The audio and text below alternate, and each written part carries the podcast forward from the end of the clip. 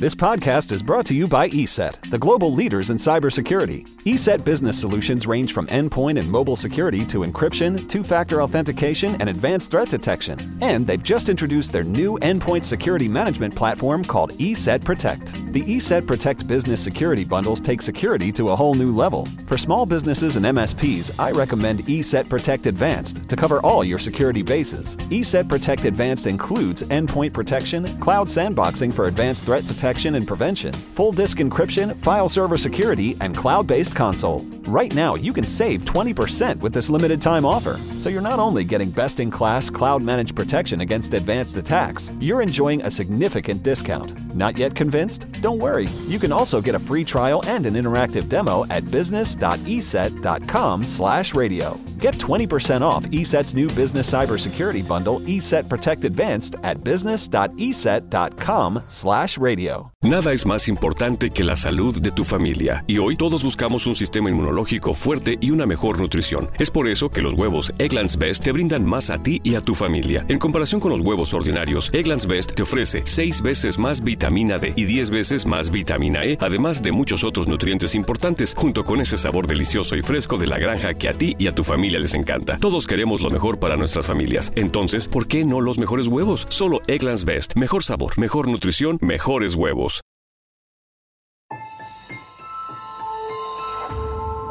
Durante años, se pensó que el Yeti vivía en los Himalayas. ¡Bienvenidos al Himalaya! Hoy, después de una extensiva investigación, sabemos que no es así. El Yeti está en México. Y este es su espacio. Yo, check this out.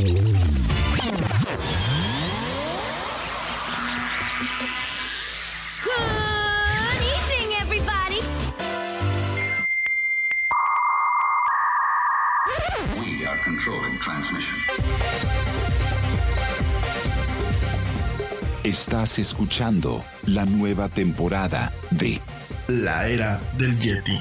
Tecnología, Actualidad, arte, música, entretenimiento, sexualidad. Política. y mucho más. En este espacio, la era del Yeti.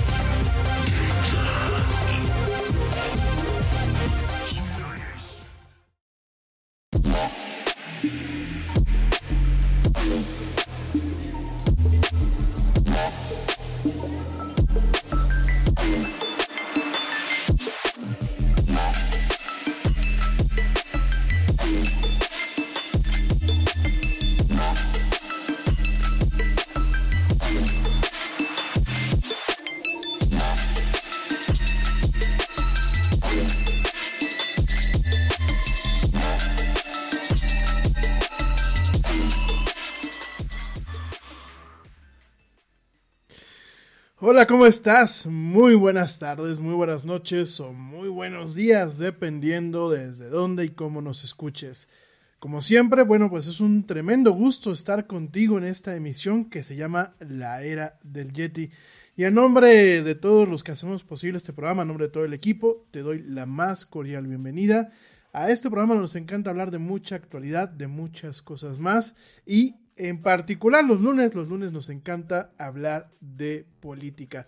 Gracias de verdad por acompañarnos este lunes 22 de febrero del 2021 en esta emisión donde bueno me acompaña el licenciado Juan Andrés, Juan Andrés Rodríguez, que vamos a estar platicando de mucha política el día de hoy. Traemos una agenda muy muy tupidita. Mi estimado Juancho, ¿cómo está usted? Bien, bien, gracias. ¿Tú qué tal? Buenas noches a todos los que nos escuchan. Un saludo desde el Bajío Michoacano, desde la Piedad Michoacán. Pues es un privilegio como cada lunes tenerte en este, gracias, este espacio que es tu espacio. De verdad que hoy nos vamos a entretener bastante.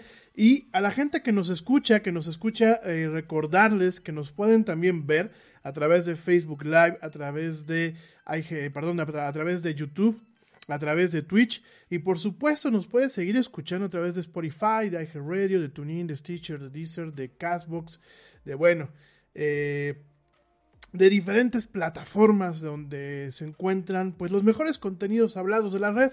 Te lo hemos venido diciendo desde hace mucho tiempo. Ahí, ahí donde se encuentra el contenido de más alta calidad hablado en la red de redes Ahí, ahí se encuentra la era del Yeti. También te recuerdo una vez más que puedes también escucharnos a través de Amazon utilizando cualquiera de los dispositivos que son compatibles con Alexa.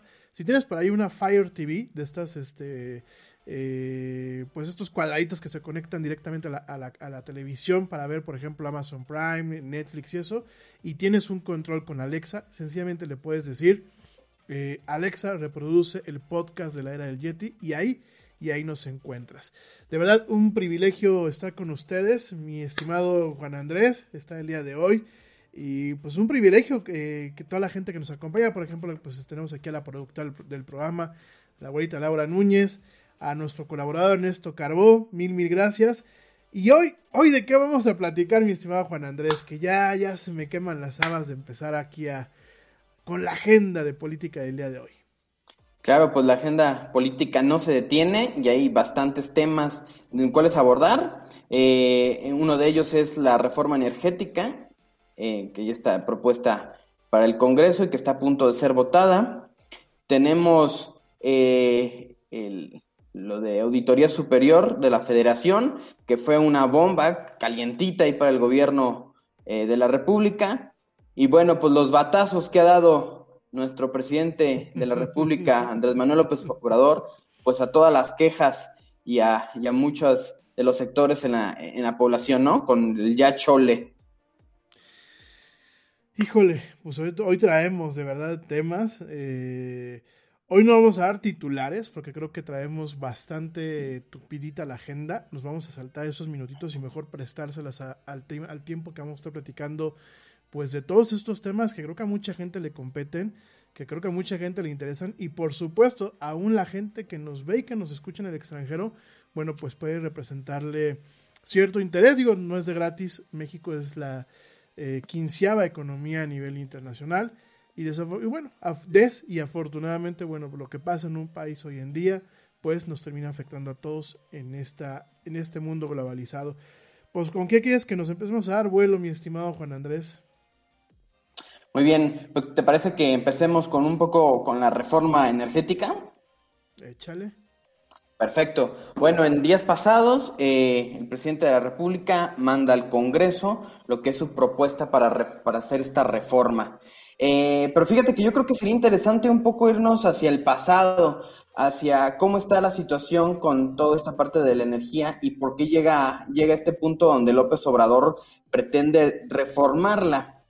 Eh, si nos vamos en, el, en, la máquina del tiempo, vemos que a, lo largo del México contemporáneo eh, se crearon grandes monopolios petroleros, eléctricos, etcétera, que estaban llenos de corrupción, de un pésimo servicio y de que generaban este, pues muy altos costos.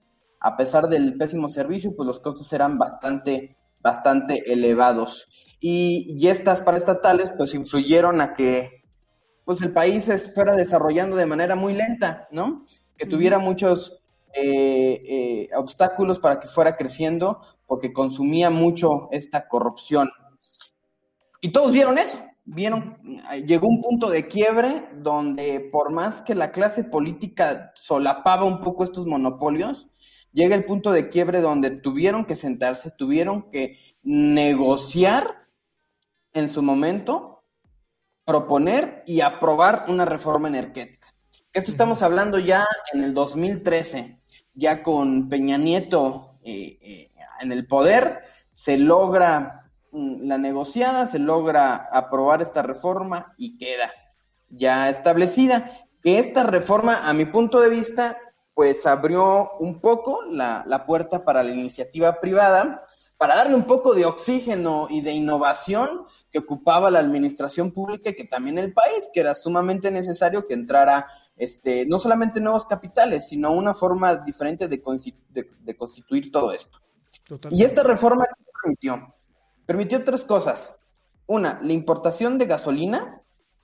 Dos, la apertura de gasolineras distintas a Pemex, que eso ya lo vemos como una realidad en México, donde eh, hay una diversidad de opciones para el consumidor en, gasolineras, ¿no? Podemos ir de cualquier marca y, de cualquier índole, ¿no?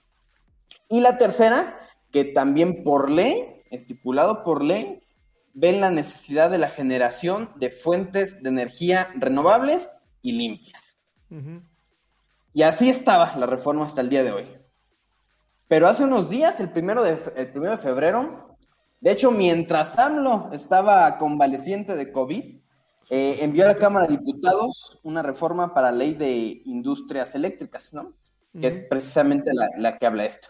Y es un documento muy breve, es un documento que tiene alrededor como de 19 hojas, aprox, donde eh, modifica y adiciona solamente 8 artículos. Eh, a pesar de ser muy corto y a pesar de ser muy reducido, pues sus implicaciones sí son extremadamente grandes, son monumentales y en su momento pueden ser desastrosas. ¿Qué es lo que prioriza este documento que envía AMLO? Eh, prioriza la, generación de electricidad eh, generado en sus mismas plantas de la comisión. Eh, otra vez retomando el tema o el apalancamiento, como lo llaman ellos, de los monopolios. Regresando a esta parte de que había causado mucho ruido, otra vez la regresan y para resergar o para quitar o para bloquear, como lo quieras llamar, pues mm, las plantas del sector privado que generaban un consumo limpio, que eh, garantizaban de que había que hubiera el producto de la energía, que se certificaban de manera internacional para no estar contaminando, para este, bueno, un sinfín de cosas que podrían ser buenas con el medio ambiente. Y ante esto, pues ven ahora el gobierno ve que se, existe una gran cantidad de combustóleo y lo quieren quemar ellos mismos en sus propias eh, termoeléctricas de la Comisión Federal. Y que claramente es un proceso muy contaminante, muy costoso, y sobre todo que aquí en este punto el gobierno debe dar preferencia a una energía más barata, y la energía más barata que puedas encontrar en el mundo es la energía limpia. Por una simple razón, es gratis, viene del sol, viene del aire, viene del. El, el proceso es, eh, aunque hay que invertirle, aunque se necesita una inversión muy fuerte para, para crear todos estos eh, procesos, porque son procesos innovadores, son procesos, este, me podría atreverme a decir que hasta poco probados en, en nuestro país, que hay que traerlos desde el extranjero, este, pero al final de cuentas, pues son muy más baratos, ¿no? A la larga son más baratos y genera una energía limpia. Porque al, al, final, ¿cómo me afecta a mí como consumidor final? Una, me va a afectar en el costo, porque al ser un proceso más caro, pues en dónde lo van a aplicar el gobierno, lo va a aplicar en las tarifas, ¿no? Ahí es donde lo vamos a ver reflejados nosotros. Y la otra, pues que el ambiente, pues va a ser un ambiente totalmente contaminado. Lo vemos en Celaya, lo vemos en, en lugares donde están estas este, estas plantas de la comisión, pues que sí afectan, afectan al clima y como consumidor pues también lo, va, lo vas a resentir, Claro. ¿no? Y yo creo que aquí es un momento para echar buen, buen ojo a, países que sin duda no son las grandes potencias, pero sí son significativos en el mundo, como Islandia, que tiene un gran porcentaje eh, eh, al utilizar eh, energías renovables, como Noruega, como Kenia, donde ahí sí se produce energía limpia y energía, energía renovable. ¿Y para qué, es, para qué hacen esto del combustible, del combustóleo? ¿Para qué lo quieren eh, quemar en las termoeléctricas de la comisión? Pues la idea claramente o hacia donde va dirigida es para que no sea un negocio para la iniciativa privada. Esto es parte del bloqueo que decía hace rato. Quieren cerrar los espacios a- para que sea un negocio redituable, un negocio donde los extranjeros o los mismos connacionales puedan venir a invertir para que eventualmente el gobierno pueda quebrarlas o comprarlas, estate- eh, volverlas parte del Estado y pues bueno, hacer su propio monopolio, ¿no? Como en, en su momento lo, lo, lo sucedió. Pero también tenemos que pasarnos que la cuestión jurídica, la cuestión legal, no solamente de- de- del país, sino de los tratados internacionales, pues van a crear un conflicto bastante interesante o bastante complejo para México.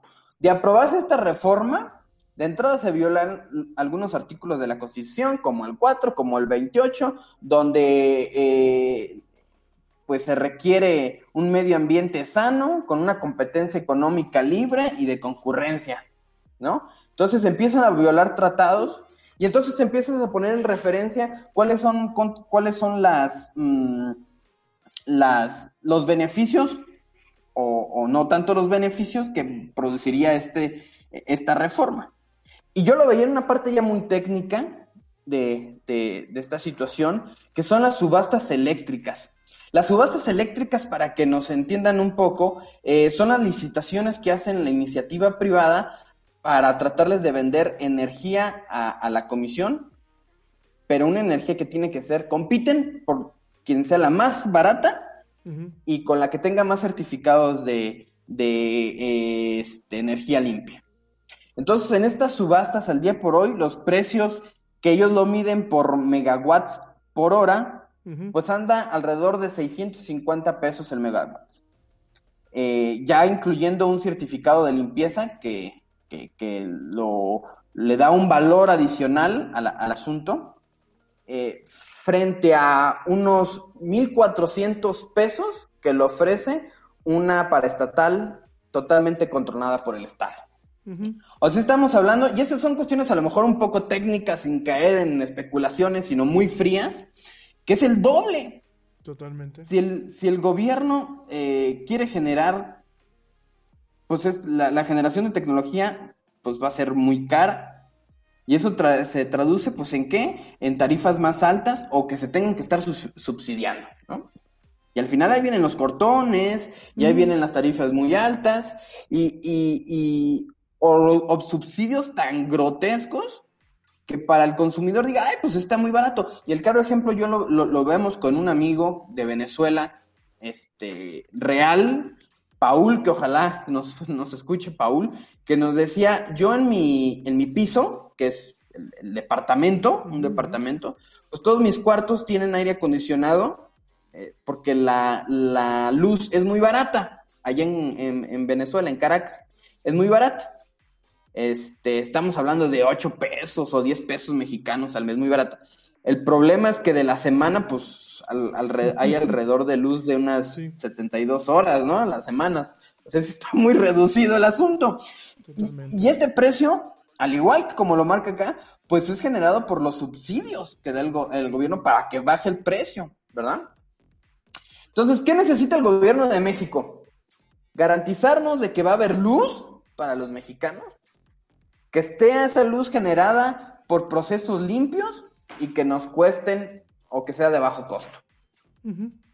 Porque si no, pues esto va, va a empezar a, a valer gorro. Y aparte, e- esta, e- esta iniciativa o esta reforma que manda el gobierno, imagínate la señal que está dando a la iniciativa privada, a los capitales, al, al, al, extra- al extranjero.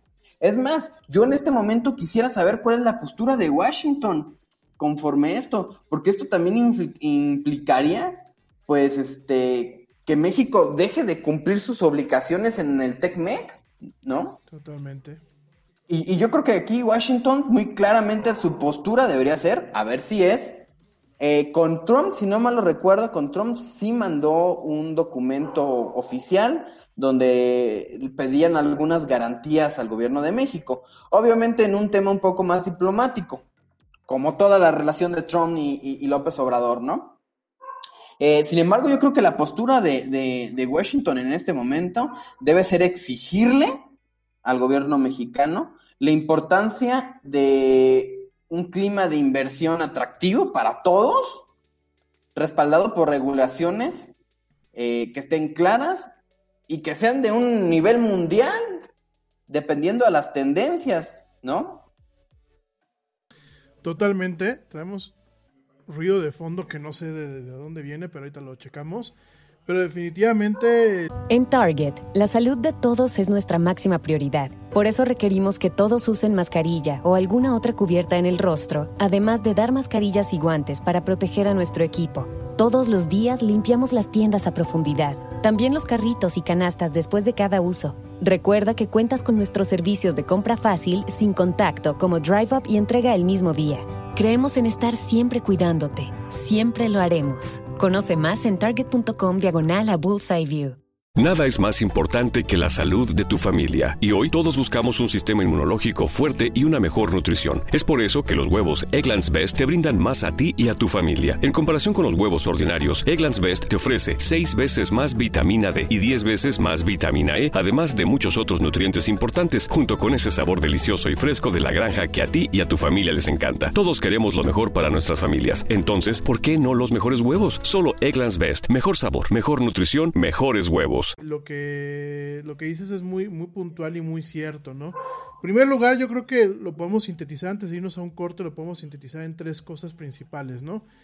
El primer punto que tenemos es eh, el tema de las energías renovables. Tú ya lo decías, las, energías renovables, además de ser buenas para el ambiente, pues son más, son definitivamente, eh, son mucho más económicas porque su costo de generación es circunstancialmente eh, más económico, es más accesible, es más plausible para muchas cuestiones.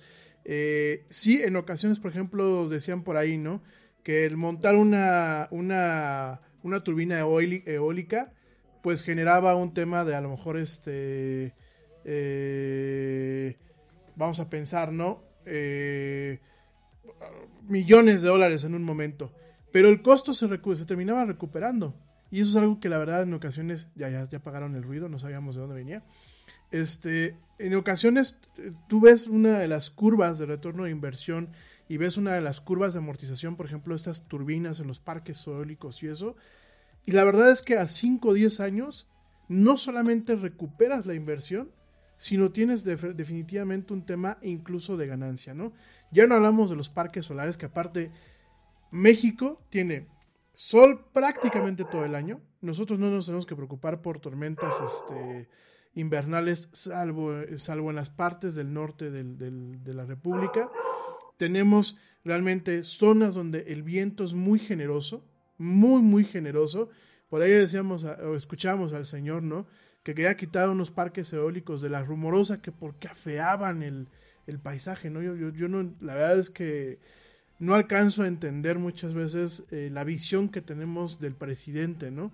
Y mientras que en otros países pueden decir, bueno, pues es que es su presidente, ¿no? Pero el gobierno es más que un presidente. Aquí en México, desafortunadamente, uno de los dolores que nos han aquejado a lo largo de nuestra incipiente y frágil democracia, pues es el tema del presidencialismo. Aquí prácticamente es como si tuviéramos un emperador. Porque realmente el señor, eso de que hay democracia, eso es una falsedad. El señor le dice a su a su aplanadora que tiene en el Congreso legislen esto y es lo que se legisla, ¿no? Entonces, retomando un poquito el tema, eh, ya nos vamos a ir a un corte, pero en primer lugar tenemos la cuestión de las energías renovables. Segundo lugar, eh, tenemos obviamente el tema de los acuerdos internacionales, que por ahí nos pueden tronar muchos cohetes. Ya de por sí tenemos una fuga de capitales actualmente. Yo veía eh, unas, unas cifras hace creo que fue el sábado, donde, donde, donde decían que la inversión, la inversión extranjera en México se había eh, empezado a retirar, ¿no? No solamente la inversión directa en negocios, sino la inversión que tienen eh, en el término de deuda contratada. Es decir, el mm. gobierno dice, yo necesito financiar algunas cosas, no solamente con temas de impuestos y etc. Voy a colocar deuda en el mercado. Estos bonos de deuda responden a eh, diferentes países, empresas, grupos, los compran. Esa es una forma de apalancar, digámoslo así, el crecimiento del país en algunos, en algunos ejes. Pero ¿qué es lo que esperan ellos? Pues esperan un retorno. Y, después de, un, de pasado un tiempo, ellos pueden agarrar decir, ¿sabes qué? Ya no me espero los 25 años para los que estaban mis bonos, me retiro ahorita. ¿Esto qué significa? Que hay una fuga de capitales. Porque estos bonos, pues ni modo que el gobierno no los pague, los tiene que pagar.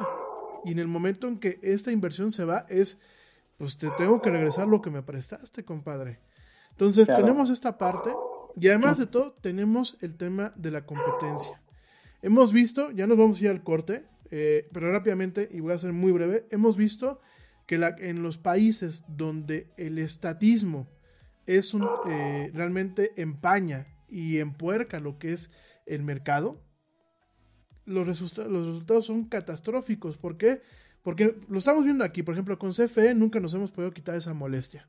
Se va la luz, hablas y te dicen que 72 horas es el tiempo de, atenderte, ¿no? En condiciones normales. No es como en otras partes donde por la presión que pueden llegar a tener de evitar que tú te vayas con el, con el vecino de enfrente, pues se ponen las pilas. Porque últimamente, pues así como le dan luz eh, una empresa que a lo mejor se llama Yeti Eléctrico, pues a lo mejor les da Juan Andrés este, energía renovable, les da el servicio, ¿no? Entonces, esto es muy complejo, nos vamos a ir a un corte porque ya nos, colgamos del tiempo, pero te recordamos nuestras redes sociales para que entres en contacto con nosotros. En Facebook nos encuentras como eh, La Era del Yeti, en Twitter nos encuentras como arroba el Yeti oficial y en Instagram nos encuentras como arroba La Era del Yeti. Regresando, seguimos platicando de este tema y la auditoría, el Yachole, bueno, diferentes cosas que tenemos en esta agenda de lunes, en esta emisión del día de hoy. No tardamos, ya volvemos. Sigue viendo y escuchando esto que es la era del Yeti. No nos tardamos nada.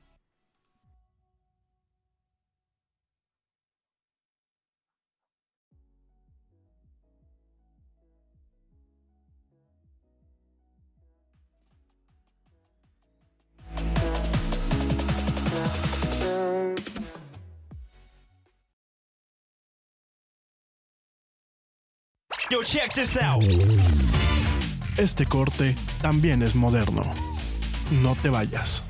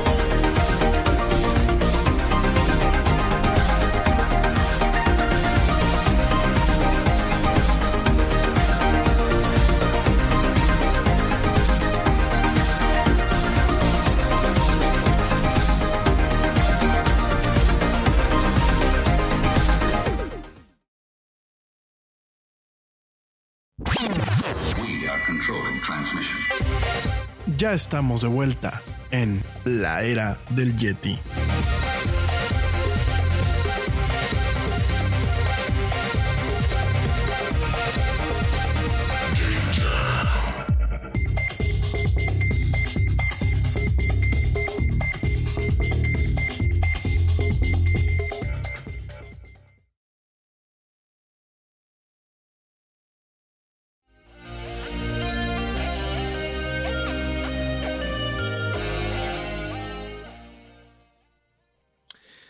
Ya estamos de vuelta en esto que es la era del Yeti. Mil gracias a la gente que continúa acompañándonos en esta emisión en vivo y por supuesto a ustedes que nos acompañan en diferido. Y bueno, antes del corte, este pequeño corte, estábamos platicando del tema de esta contrarreforma, porque vamos a decir las cosas quizás como son, esta contrarreforma energética, esta contrarreforma que pues más que acercar a México a un plano eh, pues del siglo XXI, de un, de, un, de un mercado, de un nivel, de una ecología del siglo XXI, pues nos aleja, nos aleja definitivamente y nos regresa un poco a los 70. Eh, por ahí ahora veíamos la semana pasada todo lo que pasó aquí en México. Eh, tuvimos cortes de forma aleatoria.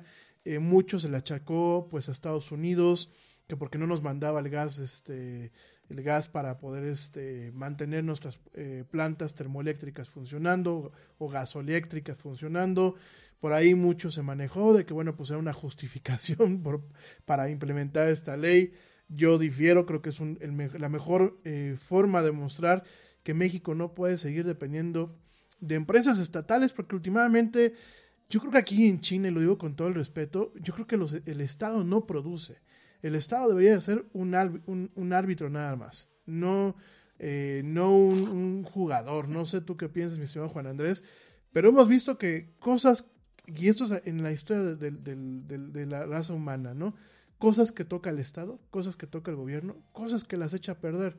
Porque de pronto, mientras que en una empresa, sí, ya en las empresas hay mucha política, en las empresas privadas yo no digo que no la haya, pero todavía existe el tema del mérito y en las empresas todavía muchas veces se valora el mérito.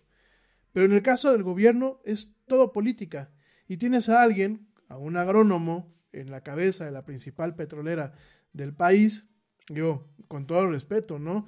Pero, pues, ¿qué hace un agrónomo ahí? ¿Qué, qué, va a saber de, de, petróleo? ¿Qué va a saber de extracción? ¿Qué va a saber de muchas cosas, ¿no? Y es eso, y, y, es lo mismo que pasó en su momento, por ejemplo, con Chernóbil, que nos tocó ver a muchos la miniserie, ¿no? Tener a gente que no estaba capacitada, muy buena, ¿eh? y es un ejemplo de lo, que, de lo que realmente es un Estado tocando cosas que no las debe tocar el Estado porque no hay un control, no hay una, un, un nivel de calidad, y todo es un tema de política, todo es para que me asciendan, todo es para seguir en el hueso, porque realmente eso es lo, de lo que vive muchas veces el tema del gobierno, y al final del día los que salimos afectados somos nosotros. ¿Tú qué opinas, estimado Juan Andrés? Yo creo que estoy eh, completamente de acuerdo contigo. Yo creo que el, cuál es la responsabilidad del Estado con, con sus eh, ciudadanos, con los que formamos parte de ese Estado, pues sí es que se, se le otorguen algunos, eh, algunos servicios, como Estado-gobierno, ¿no? Que sí se le, se otorguen algunos, algunos servicios, los servicios indispensables, pero el control, el sobrecontrol de todos estos servicios, pues lo que causa son, son atrasos, son que eh, las malas prácticas se sigan repitiendo, porque como bien lo dices, muchos de los puestos, muchos de los, de los temas eh, operativos y sobre todo las gentes que toman decisiones, eh, pues emanan o de un grupo político, o de una idea política, o de un partido político, o de un compromiso político.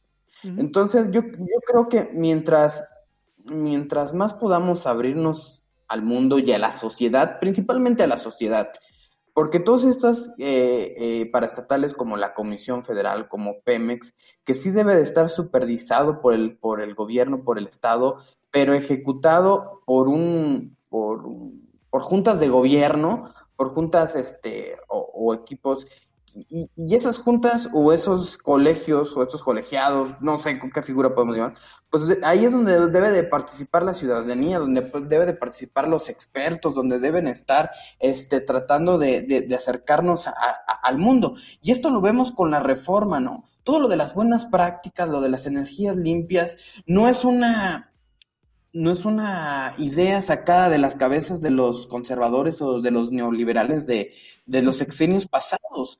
Estas ideas surgen de una necesidad mundial del cambio climático que en cumbres, en cumbres este, internacionales, como este, la que hubo en Cancún, que es la de Kyoto, Kyoto, Kyoto, no recuerdo el nombre, pues ahí se determinan cuáles, cuáles son las estrategias que los países tienen que seguir, eh, pues para abonarle al cambio climático, donde adquieren las mejores prácticas, los mejores procesos, donde hacen el team back con, con profesionales, con eruditos de la materia para ver qué se puede ir aterrizando en, en, México o en cada uno de los, de los países. Esos paneles no los debemos de perder de vista.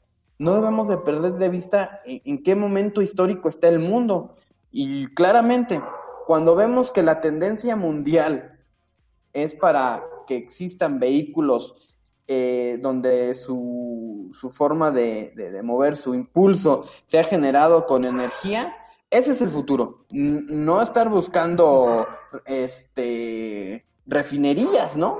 Que refinerías va a llegar en un momento dado que van a ser, pues no solamente no sustentables, sino innecesarias. Eh, entonces, esta es parte, todo esto es parte de una visión de un solo hombre, claramente. Totalmente.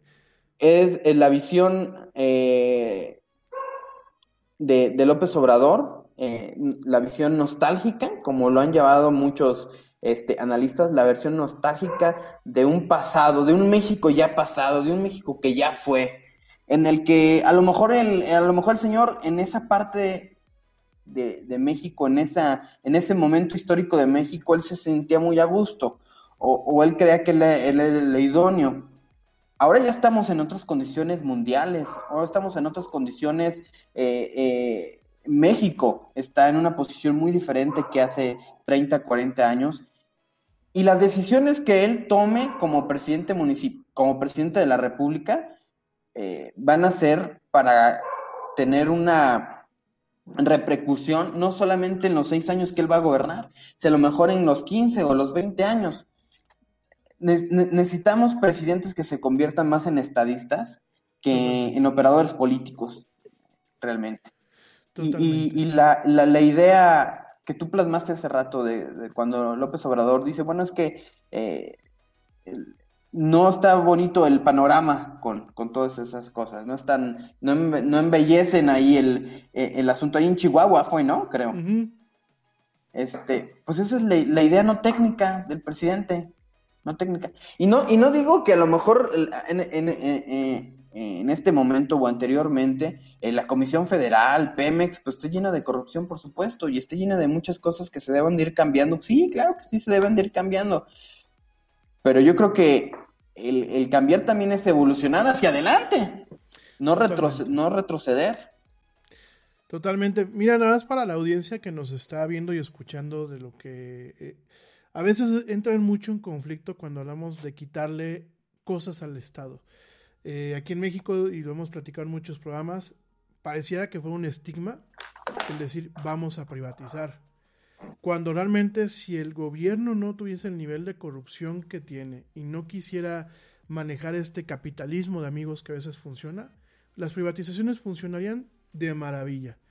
Ellos ganarían dinero, ¿por qué? Porque yo lo que en algún momento en mi en mi poca sapiencia sobre el tema, a lo mejor lo que yo pensaba es bueno, no lo hagas como en Estados Unidos, que pues tú eres dueño de tu tierra, porque en Estados Unidos, si tú encuentras petróleo debajo de tu, de tu propiedad, ya, ya te hiciste millonario porque ese es tu petróleo, ¿no? Ok, a lo mejor no llegan a esos extremos. Pero vamos a pensar que entonces tú cobras una licencia o cobras un impuesto especial a aquellas empresas que todavía quieran explotar petróleo aquí en México. Recordando una vez más que el petróleo pues va de salida. El petróleo se va a quedar para el tema de materiales como los plásticos, para el tema farmacéutico, para el tema de algunas cuestiones muy puntuales sobre las cuales no hay un reemplazo, aún con los derivados del petróleo. Pero para el tema de las energías, vamos caminando hacia las energías limpias. Ya lo dijiste tú, hay que recordar el acuerdo de, de, Kioto y hay que recordar el acuerdo de París. Eso por un lado. Por el otro tenemos el tema, y esto lo quiero dejar muy puntual, de que todavía eh, el, el Estado se mete en las cuestiones privadas eh, de sus ciudadanos, ¿no? Vamos a pensar, en Estados Unidos tú tienes una casa que tiene fotoceldas. Y tienes la posibilidad, que no tienes aquí en México, de forma legal, de agarrar y poner tu batería. Y de decir, ¿sabes qué? hoy no me quiero conectar a la red. Hoy quiero estar, y el término lo utilizan en Estados Unidos como off-grid, es, decir, no conectado a la red. Entonces tú tienes tus paneles solares que te dan energía de todo el día, parte de esa energía se va a una batería que aparte las ha estado vendiendo el señor Elon Musk, estas baterías de Tesla que se llama eh, Powerhouse, no me acuerdo cómo se llaman, son unos como si fueran unas mochilas grandes, las dejas en un lugar donde no te estorben en tu casa y ahí se acumula la energía. Y si sobró algo de energía, se lo vendes a, la, eléctrica. Le dices, oye, compadre, pues no me cobres esto. Si quieres todavía manejarte en ese, en ese formato, tener una emergencia, porque vamos a pensar que te cayó nieve cinco días, bueno, pues tú utilizas a tu eléctrica, ¿no? Pero si no, en un país como México, y repito, donde prácticamente toda la, toda la República Mexicana tiene sol y tiene viento los 365 días del año, pues imagínate que tú le dijeras, oye, pues no quiero pagarle nada a CFE, estoy en mi derecho. Legalmente en México no se puede, porque hasta eso tiene controlado el Estado. O sea, el Estado te dice, pues tejones, tejones, y no quiero utilizar otra palabra, este, me consumes la electricidad a mí o me la consumes a mí. Y me da igual que tú la puedas generar sin generar contaminación, y me da igual que tú la puedas generar aun cuando no dependas de que pues estemos nosotros ahí y nos tengamos un costo logístico de mandarte a alguien a ponerte luz, me da igual, yo quiero que me la compres a mí. Y ya se vuelve un tema y eso es lo que esta reforma quiere de alguna forma, bueno, contrarreforma quiere de alguna forma, pues regresarnos a ese tema, o sea, todavía hundirnos más a ese, en ese contexto. Por ahí yo leía que una de las consecuencias que puede tener es que la gente que tiene sus paneles solares para bajarle el costo a la energía eléctrica, pues en una vez las tenga que, quitar, porque si llega, si llega CFE y dice, ah, hay paneles aquí, te pueden cortar la luz, porque ante su eh, metodología o ante su conjunto de leyes, pues es que sería ilegal. Eh, a mí me parece totalmente aberrante, coincido con lo que tú dices, el señor se quedó pues en los 70s y los 70s más rancios, Eh. Is QuickBooks slowing your business down? Do you have challenges managing inventory, project profitability, or just getting paid fast enough? Get your business to a better place and graduate to NetSuite today. Stop paying for multiple systems that don't give you the information you need when you need it. Ditch the spreadsheets and all the old software you've outgrown. Now is the time to upgrade to NetSuite by Oracle, the world's number one cloud business system. NetSuite gives you visibility and control over your financials, HR, inventory, e commerce, and more. Everything you need, all in one place, instantaneously. Whether you're doing a million or hundreds of millions in revenue, save time and money with NetSuite. Join the over 24,000 companies using NetSuite right now. Let NetSuite show you how they'll benefit your business with a free product tour at netsuite.com/learn. Schedule your free product tour right now at netsuite.com/learn. netsuite.com/learn. Nada es más importante que la salud de tu familia, y hoy todos buscamos un sistema inmunológico fuerte y una mejor nutrición. Es por eso que los huevos Egglands Best te brindan más a ti y a tu familia. En comparación con los huevos ordinarios, Egglands Best te ofrece 6 veces más vitamina D y 10 veces más vitamina E, además de muchos otros nutrientes importantes, junto con ese sabor delicioso y fresco de la granja que a ti y a tu familia les encanta. Todos queremos lo mejor para nuestras familias. Entonces, ¿por qué no los mejores huevos? Solo Egglands Best. Mejor sabor, mejor nutrición, mejores huevos. Te muestra mucho de la casta de político de aquella época, del partido gobernante de aquella época. Y bueno, eso nos lleva al otro tema, hablando de, cuestiones tristes en ese contexto y de el PRIM más rancio de los 70, el tema de ocultar la información. Y eso nos lleva al tema de la Auditoría Superior de la Federación, querido amigo. Platícanos un poquito acerca de eso. Sí, este, pues efectivamente yo creo que eh, no puedo decir que los grandes amigos de López Obrador sean los organismos autónomos. Creo que le están causando mucho más problemas de lo que él quisiera. Y, yo creo que por eso mucha, mucha su necesidad de, de, apartarlos, ¿no? De, de, quitarles fuerza, de quitarles presupuesto, de quitarles este su empoderamiento. Pues precisamente porque hacen estos señalamientos como los que ahora hace la Auditoría Superior de la Federación y, cae como una bomba para el gobierno, para el gobierno de la República, porque se publica justo días después de la inauguración de, del, aeropuerto, que ya lo platicamos también aquí, eh, se, se publica justo en, un momento importante, ¿no? Sobre todo en un momento electoralmente importante. Entonces, la Auditoría Superior de la Federación presenta su informe sobre los gastos públicos del gobierno, referente solamente al 2019, pero sin duda alguna, pues con, información bastante, bastante cuestionable para el gobierno. Este, de, entrada, la Auditoría Superior detecta que existen irregularidades eh, al desembolso que hizo el gobierno federal por alrededor de 12.276 millones de pesos. O sea, más o menos como 650 millones de dólares en un año. Ah. Hay, hay, que ser, este, también hay que ser un poco eh, congruentes y un poco este, razonables. De, de ese dinero, de esas irregularidades, pues va a pedir la, va a pedir la auditoría que, se comprueben, va a pedir documentación, va a poder que se acrediten y va a disminuir, ¿no? De alguna forma van a tratar de comprobar lo, este, el, mayor gasto posible. Pero aún así, que lleguen y te digan, oye, tu gobierno donde ya no existe la corrupción, donde es un gobierno este, donde se juzga ser transparente, democrático, donde, bueno, pues no sé qué otras eh, glorias le han bajado al gobierno federal, pues resulta que tiene observaciones por 650 millones de dólares, ¿no? Sí, sí están metidos ahí en un problema, y esto habla mucho de la ineficacia del gobierno, ¿no? De la opacidad, de que no tienen la menor idea de cómo administrar recursos públicos. El, el, problema es que esos recursos no son de ellos y que eso eso es muy difícil de, entender cuando estás en una posición así, ¿no? Eh, eh, el, recurso es de todos los ciudadanos y se tiene que ejercer en beneficio de los mismos ciudadanos. Entonces vemos que en estos 650 millones o 12 mil millones de pesos aproximadamente, la, auditoría este salió de un resultado de un análisis de muchísimos contratos de obras públicas, de convenios, de esquemas de apoyo directos, que, eso es importante porque los apoyos directos pues son los que eh, López Obrador está entregando sin intermediarios, ¿no? Que está entregando de manera directa. Y que aún así pues hay unas, algunas observaciones importantes ahí.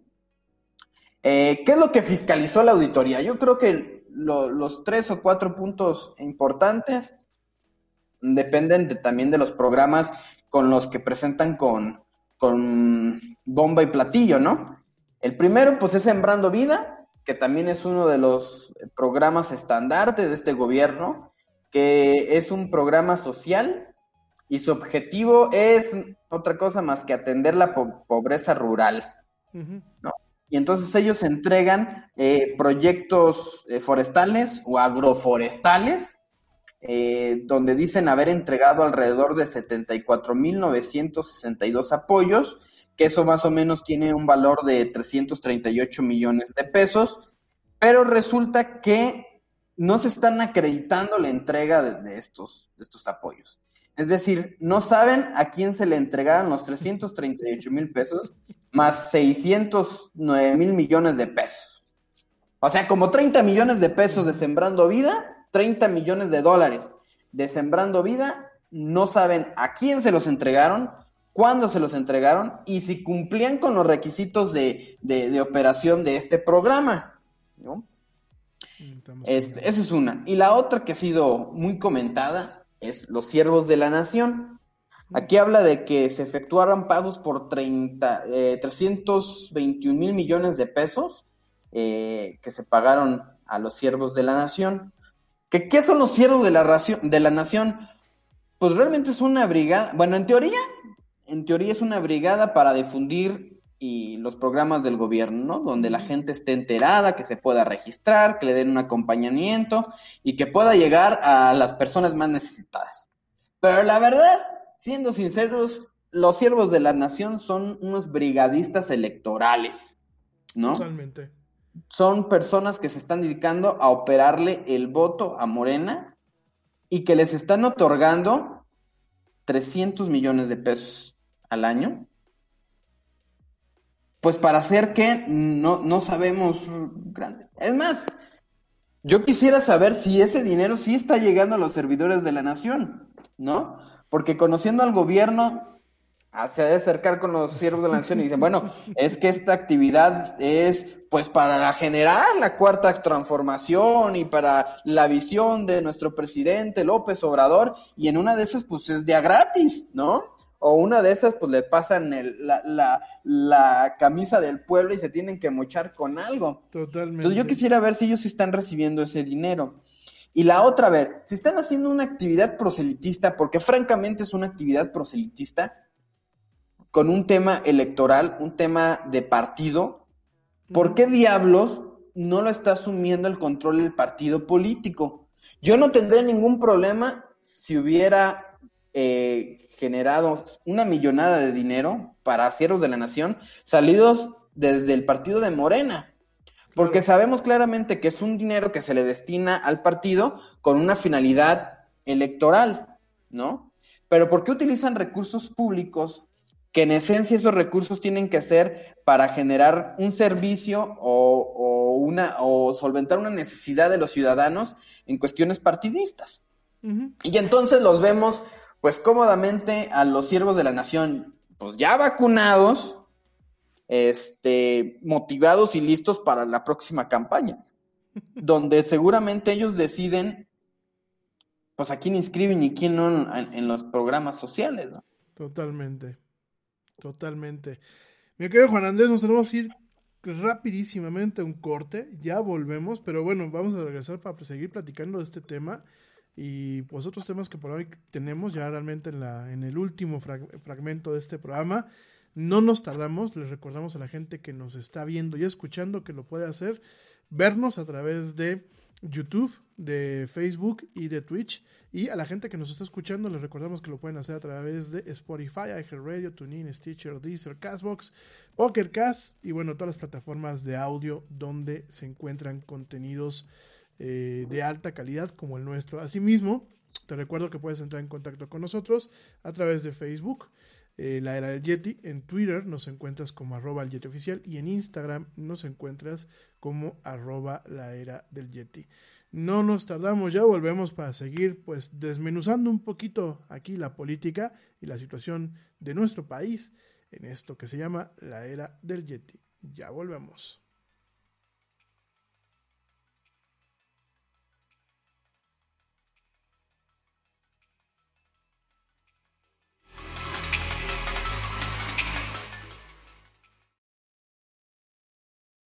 Yo, check this out.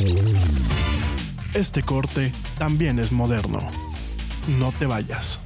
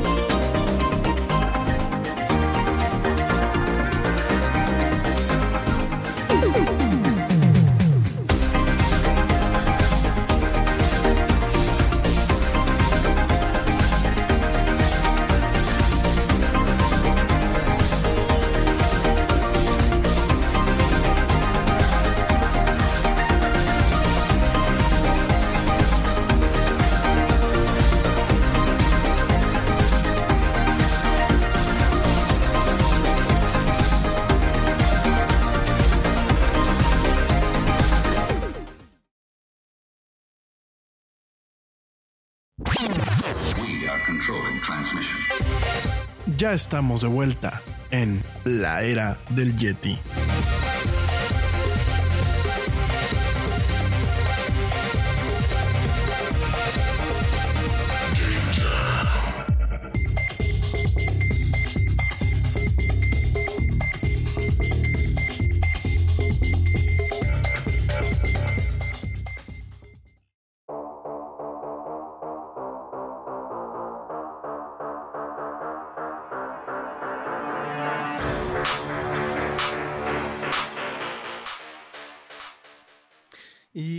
Estamos de vuelta en esto que es la Yeti. Mil gracias a toda la gente que continúa viéndonos, escuchándonos e interactuando con nosotros.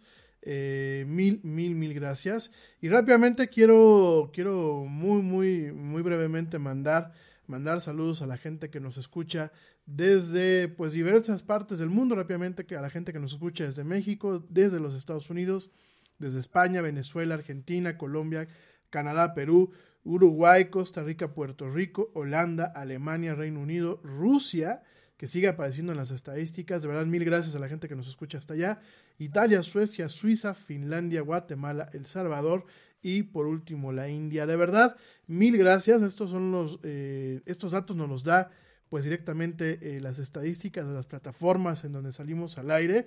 Eh, la gente que por favor nos escucha de países que no son de habla hispana, pues como, echen una manita nada más para decir presente y platíquenos cómo se enteran del programa, cómo nos escuchan, qué les gusta, qué no les gusta y sobre todo, bueno, si son mexicanos o eh, hispanoparlantes, pues en otros países, así que expatriados o bien, pues son gente que está aprendiendo el español, que aprendió el español, que les gusta el programa, por favor, por favor, díganos eh, eh, acerca de ustedes. Gracias, saludos al Capi Nava que anda por ahí en Colombia, le mandamos un fuerte abrazo. Y bueno, pues mi estimado Juan Andrés, traemos el tema de eh, eh, lo de la auditoría que acabas de dejar muy puntual. De verdad, eh, son escalofriantes las cifras.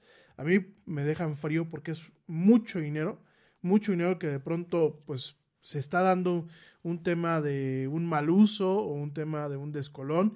332 mil millones de pesos más o menos es lo que habías comentado. Ah, bueno, ese es el tema de, ¿cómo se llama? Del el grupo aeropuertario. Del aeropuerto. De, la cancelación, 332 mil millones de pesos más todo lo que acabas de comentar. Eh, la verdad es que esto es indignante. Y dentro de todo esto de la auditoría tenemos la otra parte, ¿no? Tenemos, por un lado, bueno, eh, nos encontramos con una situación en donde una vez más el Estado mexicano, el gobierno mexicano, no logra realmente transparentar a dónde quedan, pues últimamente los recursos de aquellos que pagamos impuestos. Y cuando hablamos de recursos que, de los que pagamos impuestos, te recuerdo que aunque tú no puedas tener trabajo ahorita, o aunque tú, por ejemplo, ahorita me digas, es que yo soy estudiante y estoy escuchando este programa, lo estoy viendo, yo no pago impuestos, sí pagas impuestos. Porque en el momento en que tú sales y, y compras algo en el súper, o tienes Netflix, o cargas gasolina, estás pagando en muchos casos un IVA, en otros casos un impuesto especial. Por ejemplo, el tema a las plataformas digitales, que fue un impuesto, un impuesto muy sonado y muy molesto el año pasado. El impuesto a las telecomunicaciones. Al final del día, estás pagando impuestos. Entonces, pues volvemos a ver algo que es característico del Estado mexicano, en donde notamos una opacidad tremenda en cómo se manejan esos recursos. Aquí coincido totalmente contigo, mi estimado Juan Andrés. No solamente molesta que los recursos se pierdan así como así, sino que además tenemos la idea de dónde se perdieron, ¿no? Los programas sociales de este señor, esto de las becas que por ahí decía este jóvenes sembrando el futuro que por ahí yo yo yo yo me yo me quedé frío cuando veía yo este parte de la nota eh, sobre la auditoría y decían, es que aparte estas becas aparentemente se las han dado a muertitos, a mayores de edad, a gente que no está estudiando, y hay un cierto número que no se puede justificar. Y si tú vas sumando cosa tras cosa, tras cosa, el tema del aeropuerto, el tema de eh, Dos Bocas, el tema del tren Maya, que por ahí creo que les acaban de conceder una suspensión definitiva para algunas obras, me parece que en Yucatán, este, todo ese despilfarro de dinero que con todo el respeto del mundo no me quiero meter a hablar de izquierdas y de derechas, pero si hay algo que las izquierdas tienen es el despilfarro de dinero. En España llegó la izquierda hace más de una década, despilfarró dinero y quebró al país. En Argentina llegó la izquierda hace más de una década, despilfarró el dinero y quebró al país. Y miren que Argentina está no endeudada, lo que le sigue de endeudada, y, nosotros pues vamos por el mismo camino, porque aunque el Señor salga de decir en sus mañanas, yo tengo otros datos, este, no, es que no estamos endeudados, es que no sé qué, que no sé cuánto, Cuando tú realmente ves los números, los números que su propio gobierno está dando, que la persona que está a la cabeza de la Auditoría Superior de la Federación fue impuesto por ellos, fue, es una persona de él. Y aún así, pues no pudo ocultar lo inocultable, no pudo defender lo indefendible.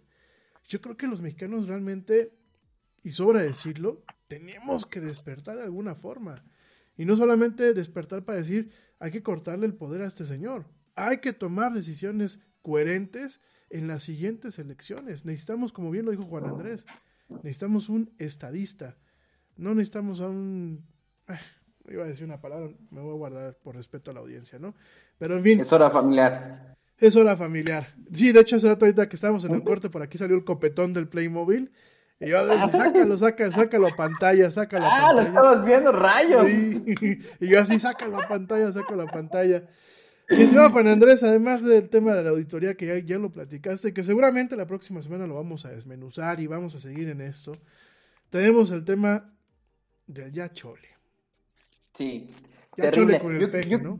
yo, creo que nada más para puntualizar lo del tema de la auditoría y terminar ahí, eh, aparte de lo del, del, aeropuerto, que se podría ser la, la, la corona ahí de, de, del auditor, que por cierto, el auditor lo elige el Congreso se ah, presenta una terna y lo elige el Congreso. Evidentemente hay una afinidad con, con, el grupo parlamentario que lo eligió, pero pues se, muestra que es autónomo. Y, y es, esta, esta parte de los organismos autónomos que le, que le causan escorzor ¿no? al, presidente y que le molestan, y que sale a la mañanera en donde es este, su principal eh, este, vocero, la, la mañanera, pues para demeritar el trabajo de los organismos autónomos.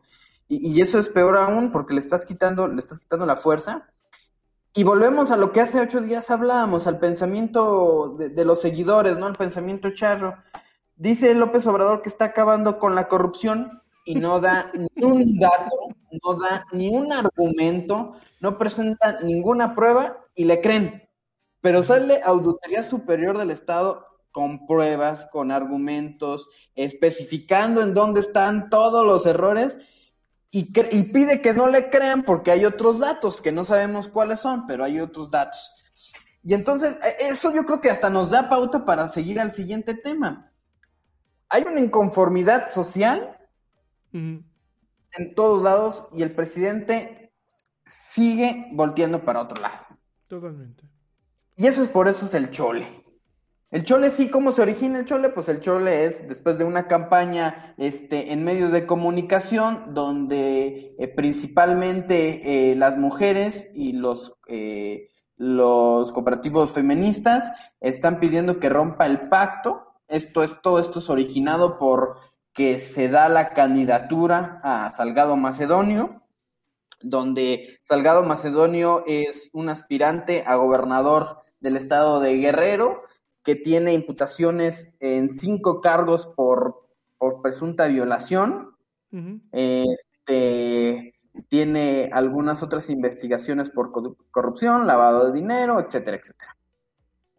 Eh, entonces sale a defenderlo, como lo hace ante todos los males de este país, en lugar de corregir, en lugar de cambiar, de dar un giro de timón, en lugar de mantenerse parcial en algunos, en algunos asuntos interfiere, defiende y trata de justificar. Y entonces en su enojo, en su discurso, eh, pues en discurso más básico que tiene, porque es un siempre el discurso de López Obrador es un discurso básico, eh, es el ya chole. Y el ya chole es el, es el cúmulo del hartazgo del presidente a que le estén diciendo o echando en cara sus errores, sin recordar que él como presidente de la República está para gobernarnos a todos, para ser el gobierno de todos, de los panistas, de los perradistas, de los ricos, de los pobres, de todos, no nada más de sus amigos que le dicen, sí señor, la hora que usted quiera, señor, ¿no?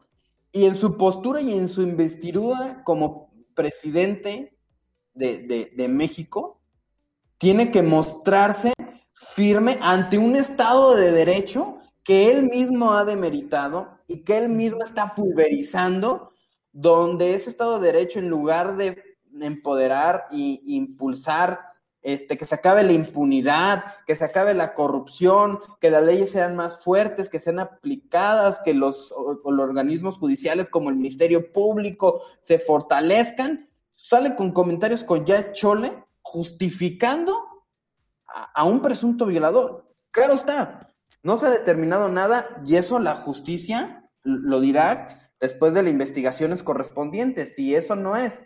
Pero de entrada, y, esa es la parte política del asunto. De entrada, ¿cuál es la necesidad del presidente de justificarlo, de, avalarlo y de lanzarlo a la candidatura?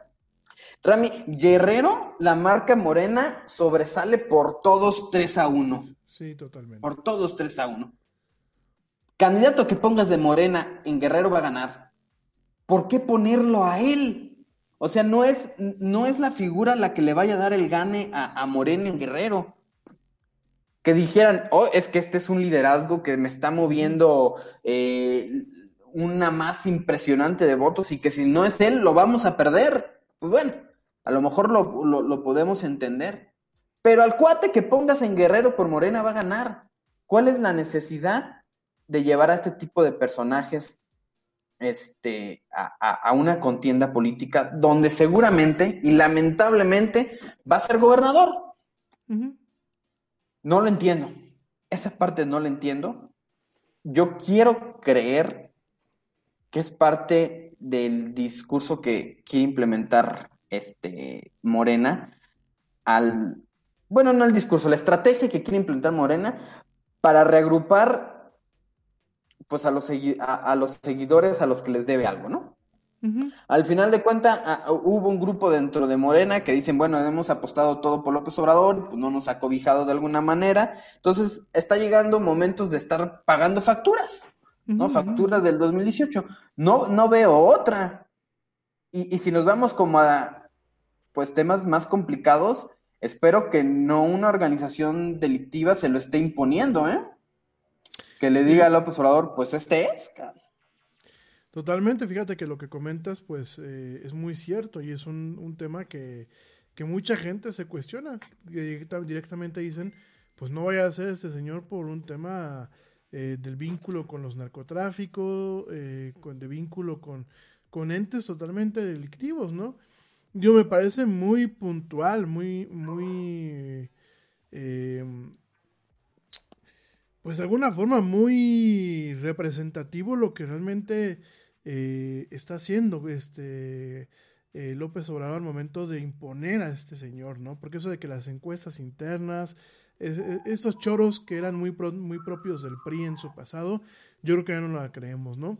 Además hay que recordarlo que pues él perteneció en su momento al PRI, realmente él, él, él, desde 1987 pues se volvió un tema de político activo en el PRI, posteriormente se afilia al Frente Democrático Nacional, dentro de lo que es el mismo PRI. Eh, en su momento eh, se incorpora al Consejo Nacional eh, del PRD, obviamente de ahí pues va haciendo su carrera. llega un momento en que pues ya brinca lo que es Morena, pero al final del día el señor es un chapulín, como muchos políticos que tenemos en este país, y un chapulín con un historial muy, muy lamentable. El tema de la violencia de género eh, pues tiene más de más de eh, más de cinco denuncias. Yo la verdad no sé ni qué pensar al respecto eh, creo que sí se le deben muchos favores y obviamente AMLO se lo está pagando. No olvidar que en su momento fue director del periódico La Jornada en su edición del Estado de Guerrero hasta diciembre del 2017. O sea, un político con un con ese acceso a un medio de información eh, con cierto renombre que pues es la jornada, me parece, pues sí, que hizo su chambita, que hizo su chambita para la cuarta T. Y definitivamente yo creo que hay, hay un rompimiento. Y por un lado está, está rompiendo con una base, una parte de su base que lo apoyó, las feministas, la gente que pensó que esto iba a ser diferente, porque pues el señor López Obrador siempre fue con su carita de mustio en los spots, diciendo que todo esto iba a ser diferente. Y yo la verdad, con todo el respeto, yo digo, ya nos vamos a ir, pero ya con todo el respeto, yo digo a la gente, pues a la gente que no vive en la Ciudad de México, yo no sé si no les tocó sufrirlo, a mí me tocó sufrir al, señor y, la verdad yo de ahí dije, no, eso no puede llegar a la presidencia. Hay gente en la Ciudad de México ya, ya se lo olvidó o de plano los, se, les, los anestesiaron o, los callaron, ¿no? Digo, porque pues en México todo el mundo habla o se calla con dinero. Este, y, y, la verdad yo creo que viene el tema del rompimiento con estos grupos intelectuales, con los grupos de derechos humanos, con las feministas, con aquellos que realmente decían, pues sí, y que yo me acuerdo que salía a la calle y me decía, es que va a cambiar las cosas el Señor, es que es el cambio, y no, pues ¿cuál cambio? Hay un cambio, pero a, peor en muchas cosas, y en lo demás, pues es lo mismo que nos ha tocado vivir de toda la vida, ¿no? Es, es el PRI en su parte más rancia, pero ahora disfrazado de morena, ¿no?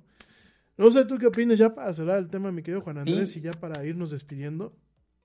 Claro, pues, creo que terriblemente eh, eh, esta frase que dice, que parte, pues es insultante para todos los mexicanos, de, de que se justifique o se moleste o, no quiera dar eh, argumentos sólidos sobre esto, pues está dando una patada, pues estos colectivos feministas no solamente por un tema ideológico, pues a las mujeres mismas les está dando una patada en no ser empático con su causa y no interesarles la causa de las mujeres y, el tema de, una agresión hacia una de ellas, que es un tema, evidentemente, no es ideológico, no es un tema de las feministas, es un tema de Estado de Derecho donde estás avalando a un presunto delincuente para que tenga una posición importante de gobierno. Entonces, e, e, eso es lo más terrible en estos, en, estos asuntos. Y, bueno, pues ahí sigue López Obrador dejando de entender cómo se hace gobierno. Es importantísimo entender que gobierno es la suma de voluntades de todos de los, tú lo dijiste, de los científicos, de los deportistas, de los de oposición, de los intelectuales, que juntos puedan hacer gobierno. Él no lo está haciendo porque la única, la única parte que ve como gobierno es el tema político y el tema de cómo absorber más poder para él mismo. Eh, eh, y sí es algo muy preocupante porque es una muestra clara de autoritarismo con él que va a ir creciendo mediante la presión social vaya subiendo y que en algún momento dado, eh, esperemos que no suceda, pero en algún momento dado puede dar una, una manotada peligrosa y que no solamente deje muy mal herido a alguna institución, sino que deje muy mal herida a, la democracia mexicana.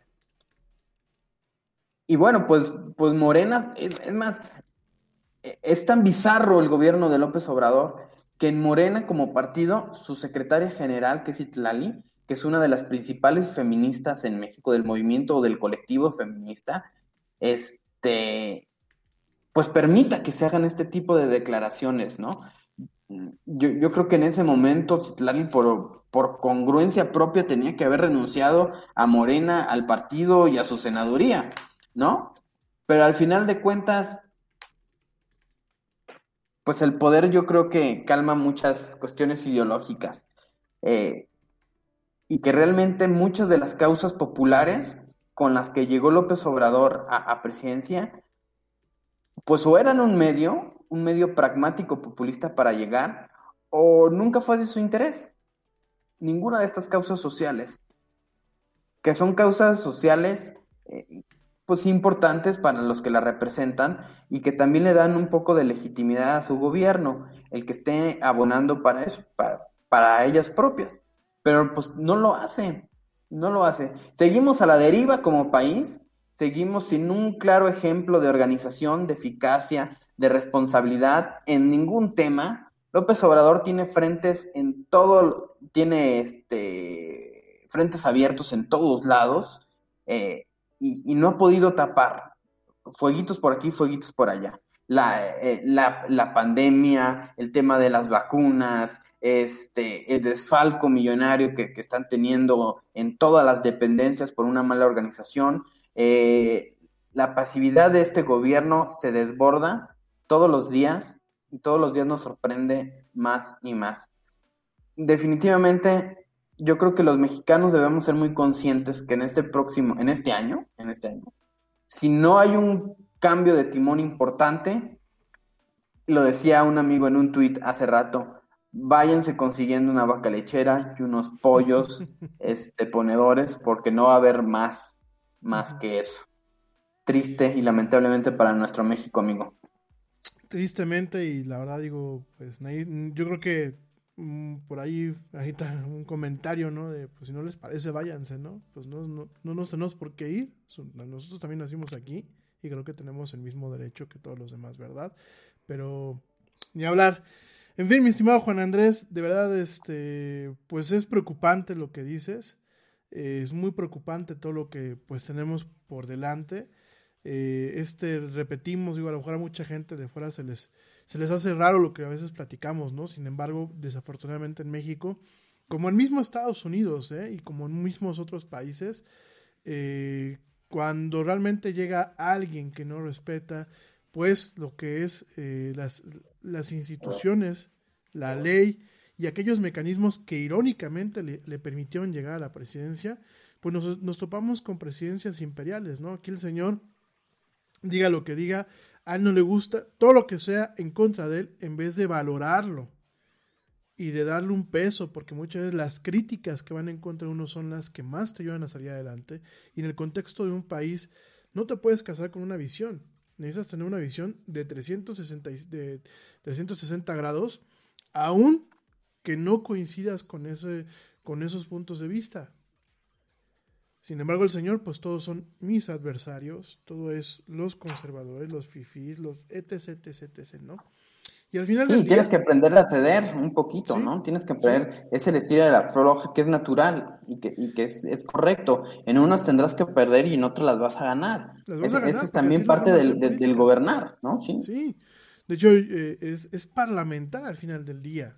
El parlamentar es, ok, yo no voy de acuerdo con esto, yo cedo en esta operación, pero tú en las siguientes sedes, ¿no? Y acuerdos que realmente busquen el beneficio, pues, de una nación, porque al día de hoy tenemos una clase política que solamente ve por ellos, no por el grueso de la nación. Y encontramos una presidencia que es el Señor y su visión. Y eso de que eh, por ahí decía el otro día alguien de Morena que ya empieza a quererse eh, lavar las manos, ¿no? No voy a decir su nombre, pero sale en un programa de noticias en las mañanas eh, con el señor Ciro Gómez Leiva, ya para que lo tengan ubicado. Él decía, es que el partido no está para cumplir los deseos del Señor pues compadre, este, pues no está para cumplir los deseos del Señor, pero todos se lo cumplen. Nada más les falta decirse, péguense un tiro y más de uno se va a pegar el tiro. Sí, porque saben perfectamente que Morena es un medio para López Obrador. Eh, el partido está basado y sustentado en, López Obrador. De hecho, yo recuerdo que hace, hace ya un tiempo, cuando se mencionaba algunas situaciones de la contienda interna entre que ahora está Monreal y todos ellos, y este, decía, a ver, si, si, si Morena se corrompe, yo no tengo ningún tapujo de dejar Morena, de renunciar a Morena, porque sabe plenamente que él, es el medio, ¿no? Eh, digo, Morena es el medio y, él, es, él es el fin. Y al partido que se vaya, sin duda, sin duda alguna le va a ir bien, va, va a crecer. Y, y, de hecho eso no es nuevo, ¿eh? También en, en, en países como en Venezuela, que hay muchos partidos políticos y todos son, este, todos son aliados del presidente, porque también entienden que van pasando de moda, ¿no? Que van cumpliendo su propósito. Tal vez el propósito de Morena era nada más llegar a la presidencia, arribar a la presidencia, y el mantenerse tal vez puede ser otro partido, ¿no? Dependiendo cómo vayan cambiando las circunstancias políticas y el desgaste interno de los partidos, porque al final en este tipo de, en este tipo de, de gobiernos donde se centra todo el poder en uno, pues empieza mucho la rapiña por conseguir las migajas que puedan otorgar, ¿no? Entonces eso va desmantelando y fracturando a la misma institución política. Totalmente. Pues mi estimado Juan Andrés, nos tenemos que ir, no porque queramos, realmente, sino por cuestiones de tiempo. Pero pues ya sabe, ya sabe la gente que nos está viendo y escuchando que cada lunes es un lunes de Yeti en la política con expertos en este tema, como lo es el licenciado Juan Andrés, que pues realmente ya se la sabe y tiene un, un, un, gran bagaje en este tema de lo que es la política. No se lo pueden perder, por favor, síganos sintonizando, síganos escuchando. Déjanos sus comentarios, pero por favor, con todo respeto, por ahí tuve que borrar un par de comentarios de eh, el chat. Por favor, eh, aquí no se censura a nadie, pero si se van a, expresar de alguna forma, por favor, exprésenlo con respeto tanto para los conductores como para la audiencia que están por acá. Eh, y me digo, si no les parece, pues últimamente son las reglas de la casa. Esta página tiene sus reglas, así como habrá otras que tengan otras diferentes, ¿verdad? No, y adelante, bien recibido todos los comentarios, los buenos y los malos. Los buenos y los malos. Yo no tengo problema con la crítica, donde tengo problema es directamente con las agresiones, porque aquí parece que se empieza a tocar un tema con el señor presidente y hay gente que pues, yo creo que ni su señora lo defiende tanto, ¿eh? ni sus hijos lo defienden tanto, pero bueno, lo van a defender, defiéndanlo por favor con argumentos. Con argumentos. Con respeto, ¿eh? Con respeto. Encarga, este, encantado de debatir cuando guste. Totalmente. Y digo, y, y, la puerta está abierta para debatir con quien quiera debatir, ¿verdad? En fin, mi estimado Juan Andrés, te mando un fuertísimo, fuertísimo abrazo. Como siempre, un privilegio tenerte. Les recuerdo que, bueno, mañana también tenemos Yeti, tenemos un programa especial. Eh, va a estar nuestro invitado la semana pasada que no estuvo. Vamos a estar hablando de cómo entrar en, eh, cómo entender a las mascotas. Mañana, el miércoles tenemos nutrición y el jueves tenemos deportes con el gran Ernesto Carbó que anda por acá. Para que no se desconecte, para que no se pierdan, miren, estamos haciendo un equipo y estamos haciendo unas secciones de súper lujo para que ustedes no se lo pierdan. Mi Juan Andrés, muy buenas noches, de verdad, mi gracias, te mando un fuerte, fuerte abrazo. Pórtense mal, por favor, a la gente que nos está escuchando, porque portarse bien es aburrido. Pero por favor, cuídense bien, quédense en casa. Seguimos en casa, ya platicaremos la próxima semana si es que hubo arranque de clases presenciales. Por ahí eh, me lo están comentando por acá, pero por ahí salió un comunicado pues de una eh, asociación que agrupa todas las escuelas eh, particulares aquí en la República Mexicana de que la próxima semana pues arrancan las clases presenciales, ya lo platicaremos el próximo lunes con el estimado Juan Andrés, más todo lo que se genere, porque pues este gobierno desafortunadamente diario nos genera un dolor de cabeza. No se desconecten, pórtense mal, cuídense bien, nieguenlo todo, quédense en casa. Y ya nos vamos, como dice el tío Yeti, vámonos, porque pues porque ya nos vieron. Nos vemos y nos escuchamos la próxima semana. Gracias, mi estimado. Hasta luego.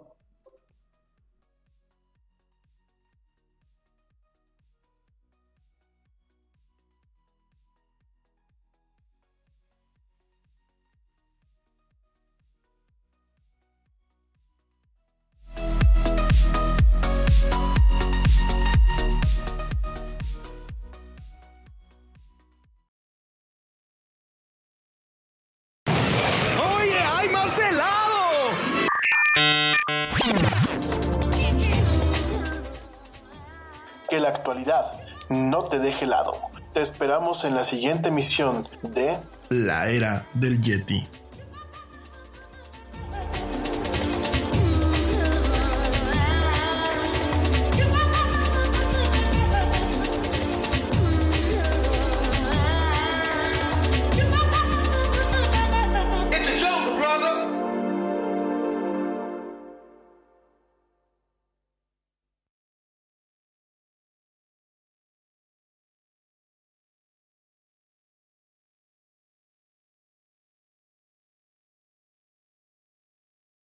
En Target, la salud de todos es nuestra máxima prioridad. Por eso requerimos que todos usen mascarilla o alguna otra cubierta en el rostro, además de dar mascarillas y guantes para proteger a nuestro equipo. Todos los días limpiamos las tiendas a profundidad, también los carritos y canastas después de cada uso. Recuerda que cuentas con nuestros servicios de compra fácil, sin contacto, como Drive Up y entrega el mismo día. Creemos en estar siempre cuidándote. Siempre lo haremos. Conoce más en target.com diagonal a Bullseye View. Nada es más importante que la salud de tu familia, y hoy todos buscamos un sistema inmunológico fuerte y una mejor nutrición. Es por eso que los huevos Egglands Best te brindan más a ti y a tu familia. En comparación con los huevos ordinarios, Egglands Best te ofrece 6 veces más vitamina D y 10 veces más vitamina E, además de muchos otros nutrientes importantes, junto con ese sabor delicioso y fresco de la granja que a ti y a tu familia les encanta. Todos queremos lo mejor para nuestras familias. Entonces, ¿por qué no los mejores huevos? Solo Egglands Best. Mejor sabor, mejor nutrición, mejores huevos.